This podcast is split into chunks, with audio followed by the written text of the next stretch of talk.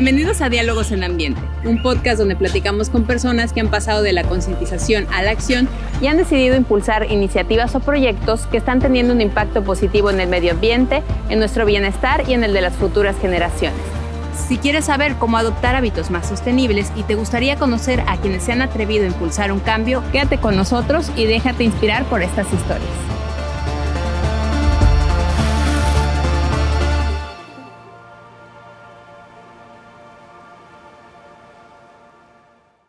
El día de hoy estamos con Mariana Torroela. Ella es la fundadora de Apillauya, un proyecto que impulsa la conservación del medio ambiente, de las abejas y del mono araña. Muchísimas gracias Mariana por recibirnos aquí en tu finca, una finca basada en la permacultura, que es un concepto del cual también queremos que nos platiques un poquito más adelante. Pues muchas gracias por recibirnos, Mariana. No, pues yo encantada, bienvenidos a Pillaoya y bueno, pues aquí muy felices de que estén con nosotros. Perfecto. Pues quisiera que iniciáramos platicando un poquito de cómo surge este proyecto de Apillauya, qué, qué necesidad a lo mejor habías identificado tú que pues dio pie a, que naciera este proyecto. Bueno, eh, hace muchísimos años, bueno, siempre hemos estado muy relacionados con la cuestión del medio ambiente, pero la verdad es que nos dimos cuenta que estábamos en pañales. Entonces, en alguna ocasión eh, vimos en algún reportaje que las abejas estaban en peligro de extinción empecé a leer, me empecé a adentrar y me di cuenta de la importancia que tienen las abejas en el día a día y la falta de información. Entonces de ahí surge ya de querer empezar a compartir eh, información, de empezar a difundir y sobre todo a tomar acciones, porque muchas veces tenemos la idea, las ganas, pero no las realizamos. Entonces nosotros pasamos de eso, de, de solamente leer un artículo a realmente a tomar acciones todo tiene mucho que ver con nuestras futuras generaciones, con mi hijo, de, que realmente estamos poniéndolos en riesgo. Entonces de ahí surge todo, de poder empezar a cambiar un poquito las cosas. Perfecto. Cuéntanos un poquito también de, de las abejas, ¿no? O sea, dices, al final me doy cuenta que es una especie que está en peligro, pero creo que a veces no concientizamos la importancia que tiene esta especie. Al contrario, a veces decimos, ah, esta especie pues me, me, me puede perjudicar a mí o me puede picar o eso, ¿no? Cuéntanos un poquito de la importancia también de esta especie y por qué te interesó tanto hablar de ella. Bueno, Estamos trabajando con dos de las especies más importantes del planeta y una de ellas es la abeja. La abeja está declarada la especie más importante del planeta. Entonces a veces no dimensionamos su importancia, no creemos que solamente es un insecto que pica y que produce miel y que solamente hay una especie. Y pues resulta que no, las abejas se encargan de hacer la polinización y esto es la reproducción de las plantas. Entonces, ¿qué hacen las abejas? Juntan los órganos masculinos con los femeninos y gracias a eso tenemos una gran diversidad de alimentos. Entonces, si no hubiera abejas, pues obviamente no tendríamos muchos de los alimentos que consumimos, ni la diversidad tan grande de, vegetación y de plantas que tenemos, ¿no? Gracias a ellas. Entonces, pues así de simple son las abejas. Ellas son las que se encargan de que todos tengamos alimento en la tierra, ¿no? Eh, alrededor del mundo existen aproximadamente 20.000 especies de abejas. No, no solo existe la que conocemos, que es la que pica y produce miel. Hay 20.000 especies de abejas, la mayoría son abejas solitarias, no son abejas que viven en colmenas, en familia, y eh, cada abeja o cada especie de abeja se dedica a polinizar diferentes cosas, tienen eh, flores predilectas, entonces eh, muchas de estas abejas ya están en riesgo, la mayoría están en riesgo. Aquí en México aproximadamente tenemos 2.000 especies de abejas nativas, que es, una, es un gran regalo y la mayoría de la gente no las conoce. O sea, simplemente conocemos a la apis melífera, que es la, abeja de la miel, ¿no? Pero bueno, aquí en Apilloya hoy vamos a conocer cuatro especies. Perfecto, muy bien. Cuéntanos también del nombre. O sea, sé que tiene como un significado eh, pues relacionado obviamente con, con, las abejas, pero cuéntanos cómo lo eligen ustedes. Bueno, Apilloya quiere decir protector de abejas en Huichol y este nombre nos lo da mi suegro en alguna, en alguna publicación eh, no teníamos pensado formar a Pilloya, realmente a Pilloya nunca fue planeada, fue un proyecto que surgió de, por el amor a las abejas y solito se fue dando. Entonces, en, en alguna plática mi suegro nos dijo, ustedes son unos, eres una Pillauya.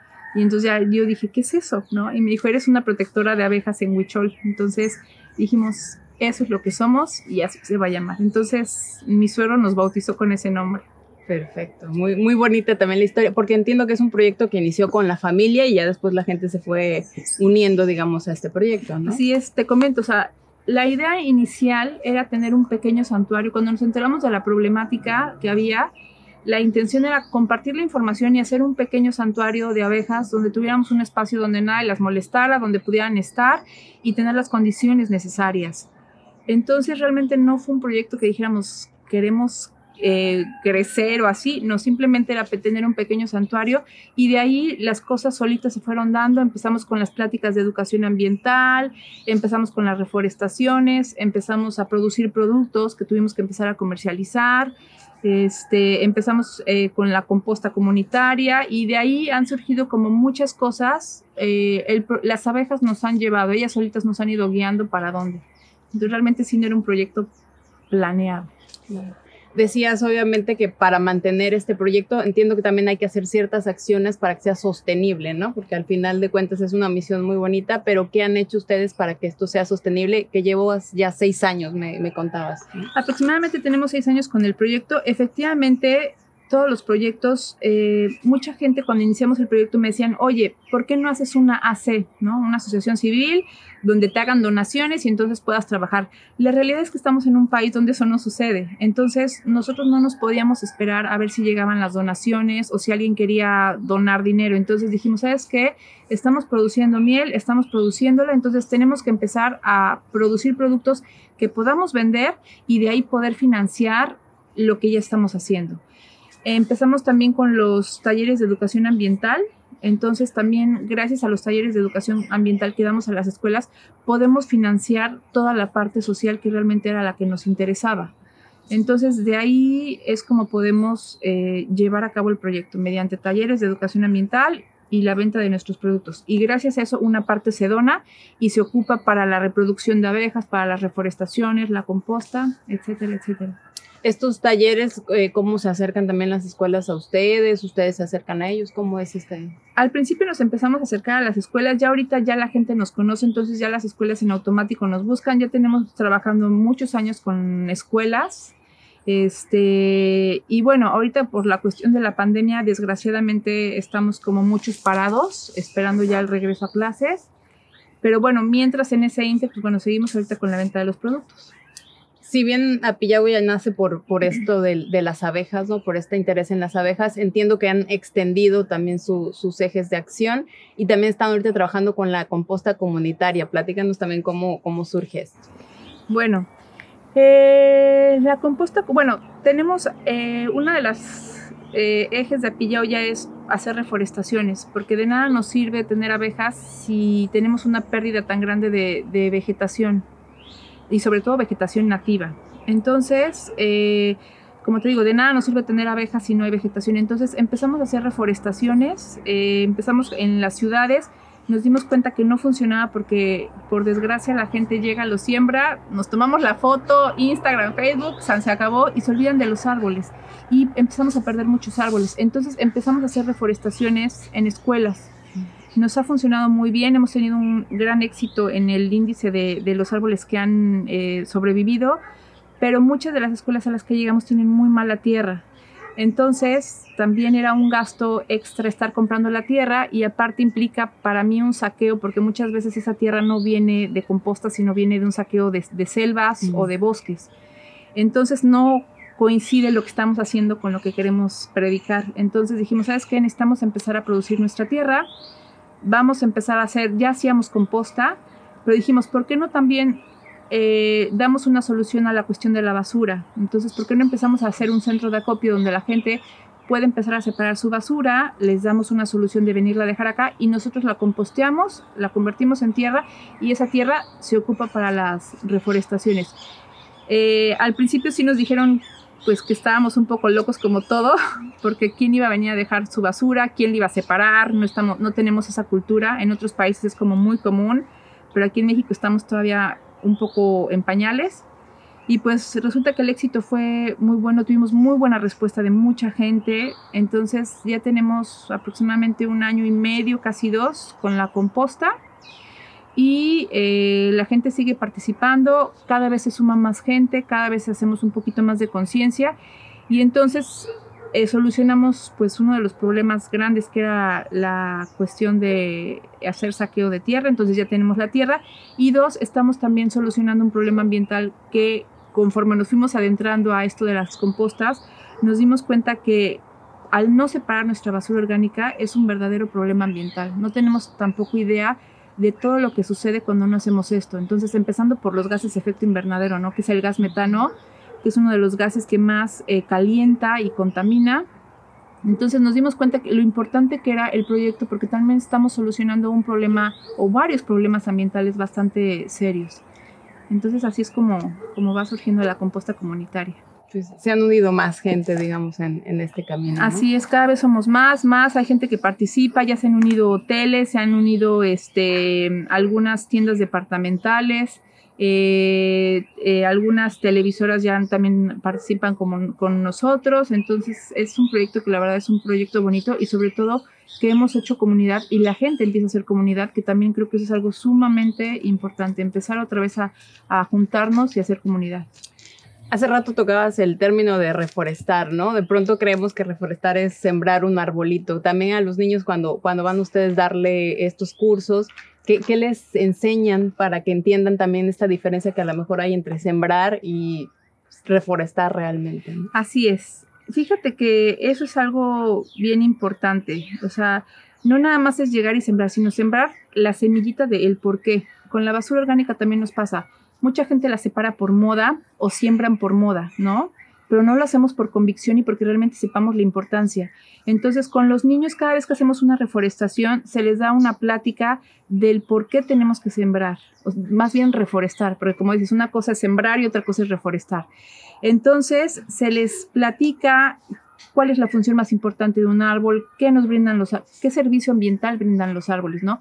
Y entonces ahí es donde nos ha funcionado muy bien porque los niños ya una vez que entienden eso, se siembran los árboles y ellos se encargan de darles mantenimiento en su escuela y también van viendo cómo van creciendo los árboles. Entonces, sino como dices, no nada más es llegar, sembrar el árbol, tomarnos la foto y se acabó. Es un seguimiento por lo menos de dos años que hay que darle a los árboles para que puedan pegar ahorita ya vemos, pues, a Pillaoya ya tiene cierto renombre, digamos, en, entre la sociedad veracruzana, pero también quisiera que me contaras un poco de los retos que has tenido que enfrentar como, como proyecto, ¿no? O sea, ¿cuál ha sido a lo mejor el momento más difícil de este proyecto? También la pandemia, no sé cómo les haya afectado, ya nos contabas un poco de los talleres, pero ¿cuáles han sido los mayores desafíos que has tenido que enfrentar? Bueno, el mayor, bueno, uno de los mayores desafíos es que no soy bióloga, no soy veterinaria, no soy una investigadora, soy estudiantes plásticas, no tengo nada que ver. Entonces, ha sido muy duro porque es empezar de cero. La gente que está capacitada muchas veces no te quiere compartir la información, o sea, es, es difícil a veces eso, que tú dices, bueno, a ver, me quiero capacitar, quiero tomar cursos y llegas con la gente y no te quieren compartir, o sea, es como un círculo muy cerrado, muy, muy de ego entonces es empezar desde cero. Entonces fue, al ver que no había personas, entonces fue comprar libros, buscar cursos, diplomados, viajar a otros lados, este, y empezar a buscar toda la información que necesitábamos, porque muchas veces tenemos la intención, pero a veces no tenemos el conocimiento, y eso es sumamente importante. Eh, creo que sí tenemos que informarnos bien de cómo hacer las cosas, porque te digo, tenemos las ganas y todo, pero a veces hacemos más daño del, del beneficio. Entonces es súper importante informarse, hacer bien las cosas, capacitarse. Entonces el reto más difícil fue ese, no tener la información que necesitábamos y la gente que quisiera. Ya con el tiempo y conforme fuimos creciendo y yo ya fue agarrando un nombre, no, también otra parte buena es que hemos también encontrado gente sumamente valiosa, que a veces de quien menos te esperas es de quien más recibes y quien más conocimiento tiene, entonces tiene su, su cara buena y su cara mala, ¿no? Entonces, bueno, el reto fue ese, buscar las personas correctas para que nos pudieran capacitar. Claro. Y también supongo que, que te motiva ciertos eh, logros que han tenido, ¿no? También me gustaría que nos compartieras, pues, cuáles han sido tus mayores satisfacciones dentro de este proyecto, algo que hayas dicho, nunca pensé que fuera a pasar esto y, y está pasando.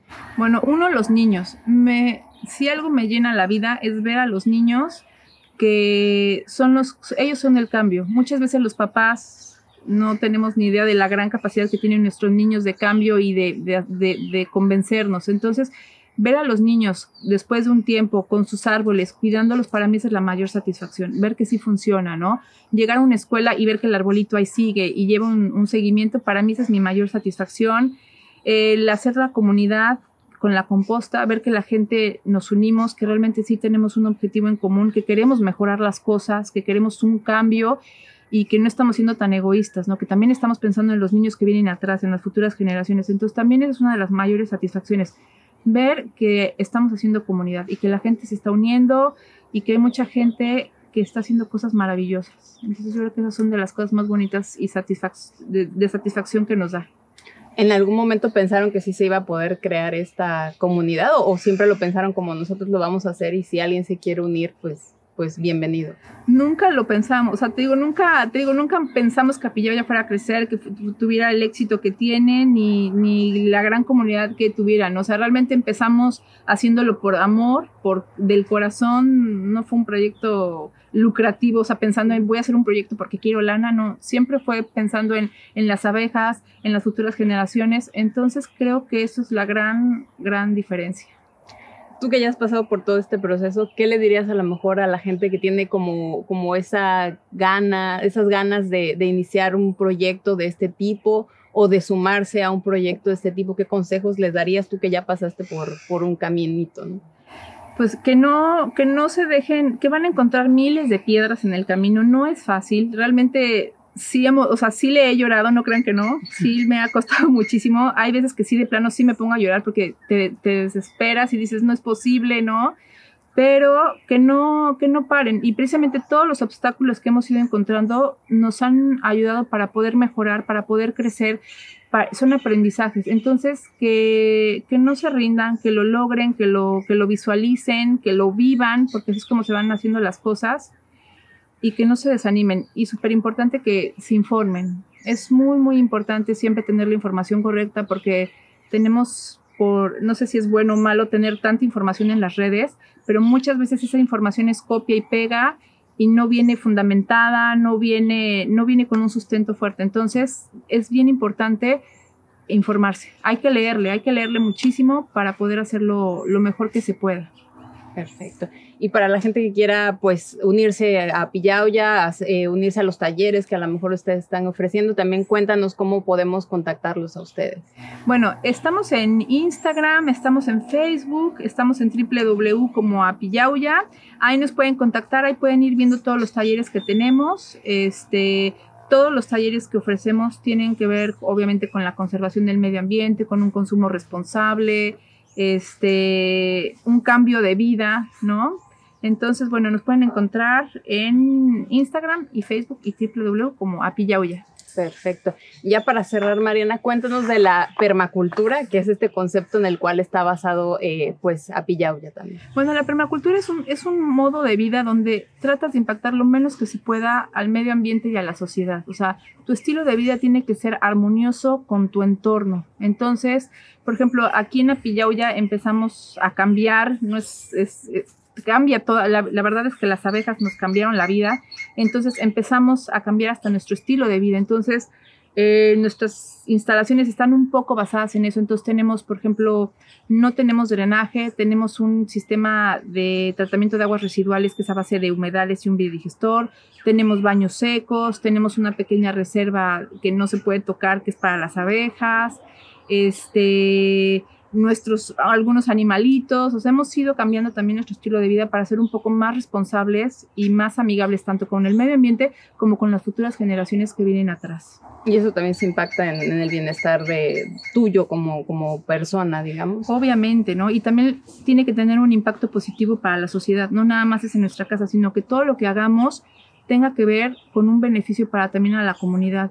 Entonces, algo que tiene Apilloya que nos encanta es que es una empresa que tiene tres pilares fundamentales, incluso ya son empresas que se están como que la gente ya está exigiendo que les llaman Tribalance, que son empresas que tienen un beneficio ambiental, social y económico, que eso es muy importante, porque de, si tenemos estos tres pilares hay un beneficio en general y creo que de eso se trata, de, de mejorar a, a la comunidad y el medio ambiente.